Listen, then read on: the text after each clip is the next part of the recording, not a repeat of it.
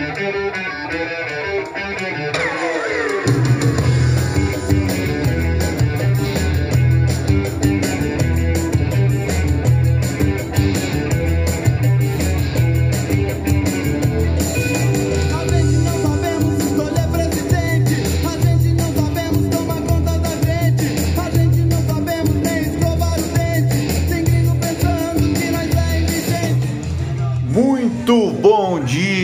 seja bem-vindo ao Morning Galo da Central do Investidor, a sua dose diária de informação, história, bom humor e muito rock and roll. A Central é o braço educacional do Grupo Esperato, que é uma empresa com mais de 11 anos de história e 10 mil clientes que está de braços abertos para atender em todo o território nacional. Acesse aí esperatoinvestimentos.com.br e venha conhecer o nosso trabalho. Eu sou o Felipe Teixeira e ao som de um clássico do Traje a Rigor, a pedido da nossa audiência lá no meu Instagram, no Felipe underline ST. Na sequência vai rolar aí um Legião Urbana, também a pedido da melhor audiência do mundo. E nós vamos destacar o que de mais importante deve movimentar o mercado financeiro nesta segunda-feira. Faltam 47 dias para acabar o ano, 14 de novembro, né? Também faltam seis dias para a abertura da Copa do Mundo no Catar.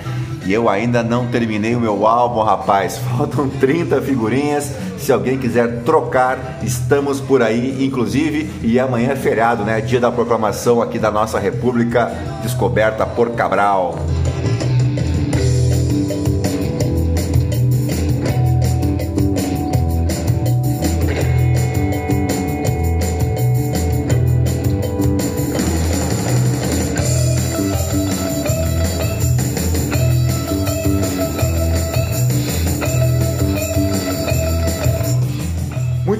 São 5 horas e 3 minutos, 21 graus aqui em Itapema. Hoje é dia do Bandeirante, que foi os primeiros desbravadores das terras brasileiras em busca, é claro, do vil metal, né, do ouro e das pedras preciosas. E o trajeto feito pelos bandeirantes normalmente era feito a pé mesmo, viu, com a cara e com a coragem por milhares de quilômetros. E quando eu digo milhares, não é exagero as primeiras bandeiras, né, as campanhas dos bandeirantes, daí o nome Bandeirantes, uh, não tinham nem arma de fogo, não. Era na pedrada, na flechada, no estilingue, se viravam como dava, até estilingue, ou como diz lá no Rio Grande do Sul, o nosso bodoque, né?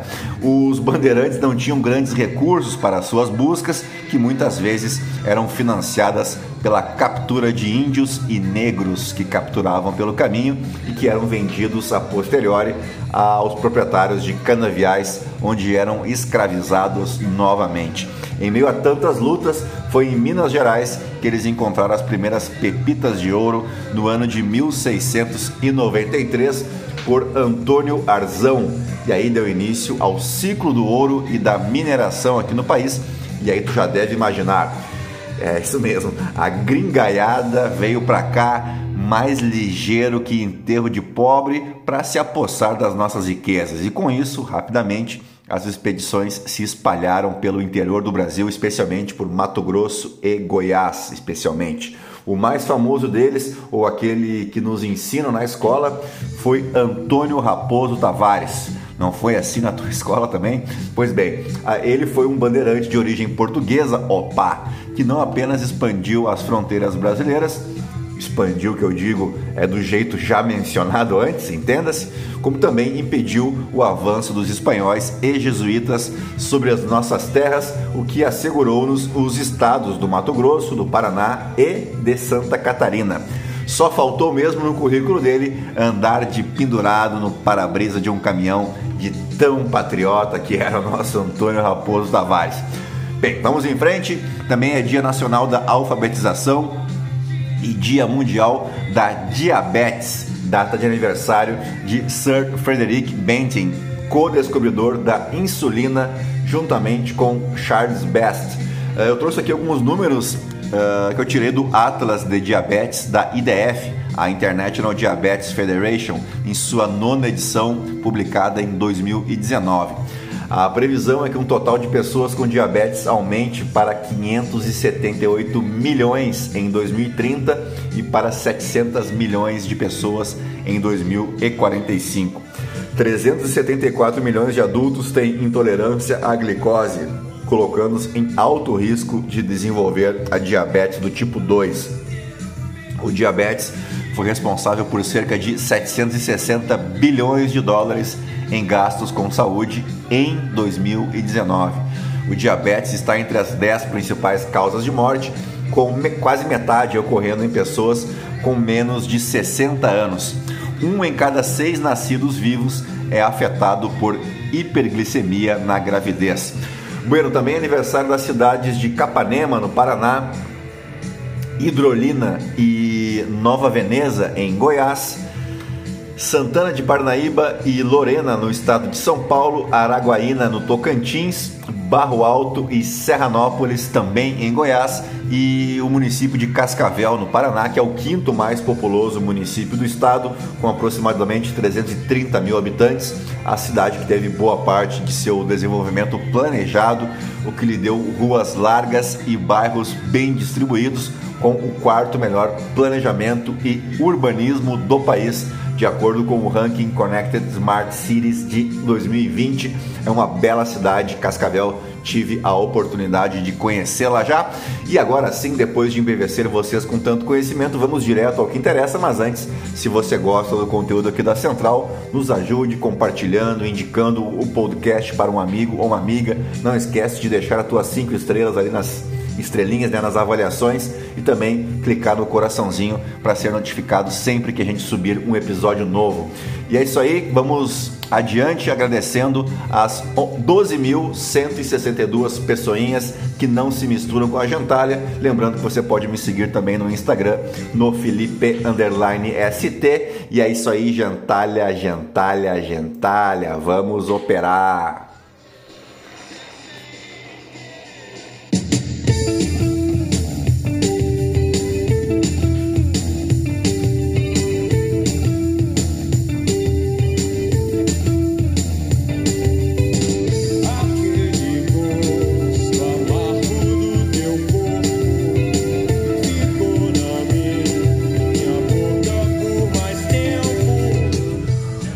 Muito bem, as ações asiáticas encerraram a segunda-feira no terreno negativo, arrastado especialmente pelas ações japonesas. Tivemos uma exceção aí que foi o índice Hang Seng em Hong Kong, que foi o único que terminou em alta, enquanto os futuros em Wall Street operam em leve alta depois que o membro do Conselho do Federal Reserve, o Christopher Waller, alertou que os formuladores de políticas têm ainda, abre aspas, um caminho a percorrer antes de encerrar os aumentos das taxas de juros. A pesquisa preliminar de novembro da Universidade de Michigan, na sexta-feira, mostrou que as expectativas de inflação ao consumidor dos Estados Unidos aumentaram no curto e longo prazo, enquanto a confiança dos investidores recuou. Após o Waller afirmar que o ciclo de alta deve continuar por algum tempo, observou também que o Federal Reserve poderia começar a considerar uma mudança para baixo para um movimento de 50 pontos base uh, na próxima reunião de dezembro ou na próxima já em 2023. Na Ásia, um plano de 16 pontos para impulsionar o mercado imobiliário da China e os esforços para reduzir o custo econômico da resposta à pandemia do governo viram as ações de Hong Kong e do continente subirem. As ações das incorporadoras lideraram a investida, com a Country Garden Holdings subindo um recorde de 55%. Te mete, hein? Os investidores também ficarão de olho na cúpula do G20 que ocorre na Indonésia, onde se espera que o presidente dos Estados Unidos, Joe Biden, e o líder chinês Xi Jinping se encontrem o governo Biden acabou fortalecido pelos votos democratas para o Senado, onde confirmou a maioria, desafiando as previsões políticas e as tendências históricas para manter o controle do Senado. Bueno, por aqui, em comunicado divulgado neste domingo, o ministro da Casa Civil, Ciro Nogueira, disse apoiar a PEC da transição proposta pela equipe do presidente eleito, Luiz Inácio Lula da Silva. A PEC formulada pela equipe de Lula tenta garantir a manutenção do Auxílio Brasil de 600 reais nos moldes do Bolsa Família, além de um aumento real do salário mínimo. A agenda do presidente eleito, Luiz Inácio, uh, na 27ª Conferência do Clima da Organização das Nações Unidas, a COP27, durante essa semana inclui um pronunciamento oficial, uh, evento com governadores da Amazônia e encontros com membros da sociedade civil. Lula participará da conferência na quarta-feira, dia 16, e na quinta, dia 17. Na sexta-feira, o próximo chefe do Executivo Federal segue para Portugal a convite do presidente Marcelo Rabelo Souza, onde tem encontro com autoridades portuguesas. No fim da semana, ele retorna para o Brasil e, dito isso, vamos às principais manchetes dos portais de notícia no Brasil e no mundo, ao som de. Vamos mudar aqui. Vamos de Rage Against the Machine.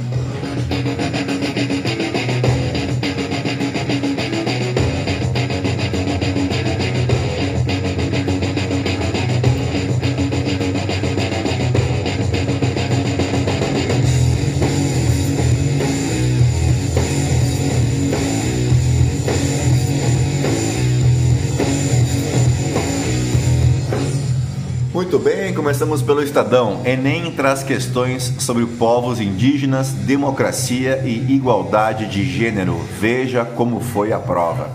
Biden e Xi Jinping se reúnem no G20 para delimitar era de confronto entre Estados Unidos e China. Vitória democrata no Senado impulsiona a agenda de Biden em cúpula do G20. Desvio milionário de depósitos judiciais leva TST a suspender sistemas de pagamentos TST, entenda-se Tribunal Superior do Trabalho. Procuradores relatam padronizações em acampamentos próximos a quartéis. Ministério Público Federal trabalha para identificar financiadores de protestos antidemocráticos. Aqui na foto tem um senhor aqui, né, eh, segurando um cartaz. O mundo precisa saber. Estamos lutando por nossa liberdade e logo acima tem a tradução em inglês. Inclusive eu sugiro para essa galera que está acampada aí e pelo que eu tenho visto dos cartazes arrastar para cima, viu? Quando virem um cursinho de inglês aí, porque tá brabo, viu? Vamos adiante. Russell se emociona e comemora a vitória no GP de São Paulo de Fórmula 1 em tom de alívio. Janja diz que quer ressignificar papel de primeira-dama. PRF pede que Wikipedia apague páginas que chama chefe da corporação de bolsonarista. O documento também cobra identificação dos responsáveis pelas informações divulgadas que mencionam Vasques. Vitor Pereira não renova com o Corinthians e deixa o clube, anuncia Duílio Monteiro Alves. Funcionária da Renner constrange cliente negra em loja de shopping. Veja vídeo. Filho de Lennon compartilha encontro inusitado com Paul McCartney. Quais as chances? Está aqui a foto dos dois, uma selfie, né? Que foto, viu? Que foto! Vamos adiante. Protesto em Madrid reúne mais de 200 mil em defesa do sistema público de saúde, quase igual aqui no Brasil, né? A Alemanha considera aplicar medidas mais rígidas contra ataques de ativistas a museus. Programe-se veja quando o Brasil joga e os dias e horários de todas as partidas da Copa. Eu não sei vocês, mas eu criei uma expectativa em torno dessa Copa do Mundo. Tô sentindo o cheirinho de Hexa e tô aqui, ó, na pegada para semana que vem para começar logo essa Copa do Mundo. Vamos para a Folha de São Paulo. Lula deverá ouvir Lewandowski e priorizar garantias para escolhas no STF. Pessoas próximas ao petista também apostam em nome jovem que fique muitos anos na corte. Última vez em Minas, Milton Nascimento dedica a Gal Costa o último show de sua carreira no Mineirão. Grande abraço aí para Milton Nascimento, que por muitos anos foi a melhor voz da nossa música popular brasileira. Um bilhão de pessoas vivem em favelas e moradias precárias no mundo com 8, mil, 8 bilhões. Confira o gabarito extra-oficial do primeiro dia do Enem. Corinthians anuncia a saída do técnico Vitor Pereira. PT quer combinar aluguel social e novas moradias no Minha Casa Minha Vida. Janja cita Evita e Michelle Obama e promete combater violência contra a mulher. Calma, né, Janja? Calma, calma, que tu nem tomou posse ainda. Não vou falar de política todo dia, diz Fátima Bernardes, que declarou apoio a Lula. A nós agradecemos, né? Gleice pode integrar governo Lula e PT se divide sobre sucessor no comando do partido. Movimento Negro busca, sob Lula, ministérios com mais verbas. Turquia acusa curdos e prende 22 suspeitos de envolvimento em explosão em Istambul. Caixa volta a liberar empréstimo consignado do Auxílio Brasil. Pix completa dois anos e alcança 70% da população bancarizada. Lula, o mercado e as elites econômicas devem considerar que tudo mudou. Vamos para o valor econômico. Pix completa dois anos e segue em trajetória de crescimento. Enem aborda desigualdade educacional na pandemia. Lula fará pronunciamento em área diplomática. Janja promete combater violência contra a mulher e racismo. Democratas garantem controle do Senado. Pretos e pardos são menos de 30% dos chefes. Vamos para o Globo. Coluna do Lauro Jardim. Padrão de Lula na escalação de ministros sugere paciência. Coluna do Hélio Gaspari. O fim de um ciclo de militares na política. Coluna da Miriam Leitão. Os primeiros tremores do novo governo. Coluna do Bernardo Melo Franco. Lula usará a viagem ao Egito para anunciar guinada na política externa. Quando sai a nota, veja como funciona a correção do exame, que teve 26,7% de abstenções no primeiro dia. Claro que a notícia se refere ao Enem 2022. Milton Nascimento se emociona em homenagem a Gal Costa no Mineirão. O que Bolsonaro disse a Alckmin sobre a faixa presidencial? Cristiano Ronaldo explode contra o Manchester United e Eric Ten Hag festa de torcedores do Flamengo termina em confusão generalizada. Filho fala sobre o luto. Minha mãe revolucionou o mundo inteiro. O filho da Gal Costa, né? Quem já está classificado para Libertadores e Sul-Americana após a confirmação dos brasileiros? Quase todas as vagas foram confirmadas com o fim de quase todos os campeonatos nacionais. Uh, como vive Palocci, personagem-chave das outras transições do PT? PRF pede retirada de página que chama diretor de bolsonarista. Vídeo: Barroso do STF é abordado em Nova York por bolsonarista e rebate. Vamos para o Poder 360. Discurso na área da ONU e encontros. Saiba como Lula fará na COP27. Leia a transcrição da entrevista de Janja ao Fantástico. Janja diz não ligar para críticas e lista suas três prioridades de governo. Futura primeira-dama cita Evita Peron e Michelle Obama como inspirações. Uh, Alexandre de Moraes é hostilizado em Nova York. Seguranças abordam mulher em shopping por usar bandeira do Brasil. Parte do público protesta contra Lula durante GP do Brasil de Fórmula 1. Uh, atos contra a vitória de Lula são registrados em sete estados e no Distrito Federal. Conferência nos Estados Unidos reunirá ministros do STF, Temer e Meirelles. Vamos para o The New York Times. Vitória dos democratas no Senado dá a Biden uma barreira contra o Partido Republicano. Uh, vamos para o The Washington Post agora. Rivais republicanos começam a considerar um futuro pós-Trump. Os decepcionantes resultados de médio prazo do Partido Republicano estimulam alguns doadores e líderes partidários a considerar outros candidatos para 2024. No Financial Times, exchanges de criptomoedas correm para acalmar os nervos dos clientes após o colapso do FTX. Vamos agora para os nossos fatos históricos, porque o 14 de novembro marca o aniversário de Oscar Claude Monet, pintor francês e o mais célebre entre os pintores impressionistas. Na verdade, o termo impressionismo surgiu a partir de uma crítica a um dos primeiros quadros de Monet, Impressão Nascer do Sol, feita a obra pelo pintor e escritor Louis Leroy. A expressão foi usada originalmente de forma pejorativa, mas Monet e seus colegas adotaram o título tendo consciência da revolução que estavam a iniciar na pintura. É aquela história de fazer do limão uma limonada, não é verdade? Também aniversaria hoje Carlos III ou Charles III, nascido Charles Philip Arthur George, o atual rei do Reino Unido, após a morte de sua mãe, a rainha Elizabeth II.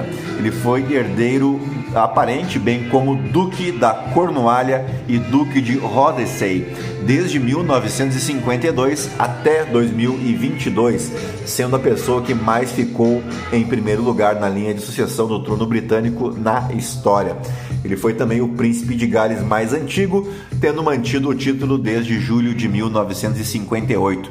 Após a morte de seu pai, o príncipe Philip, em 9 de abril de 2021, Charles também herdou o título de Duque de Edimburgo, mas um cara muito, mas muito, mas muito mais importante que o nosso menino Charlinho também faz aniversário hoje. Falo dele, Almir Sater, violeiro, cantor, compositor, ator e instrumentista brasileiro.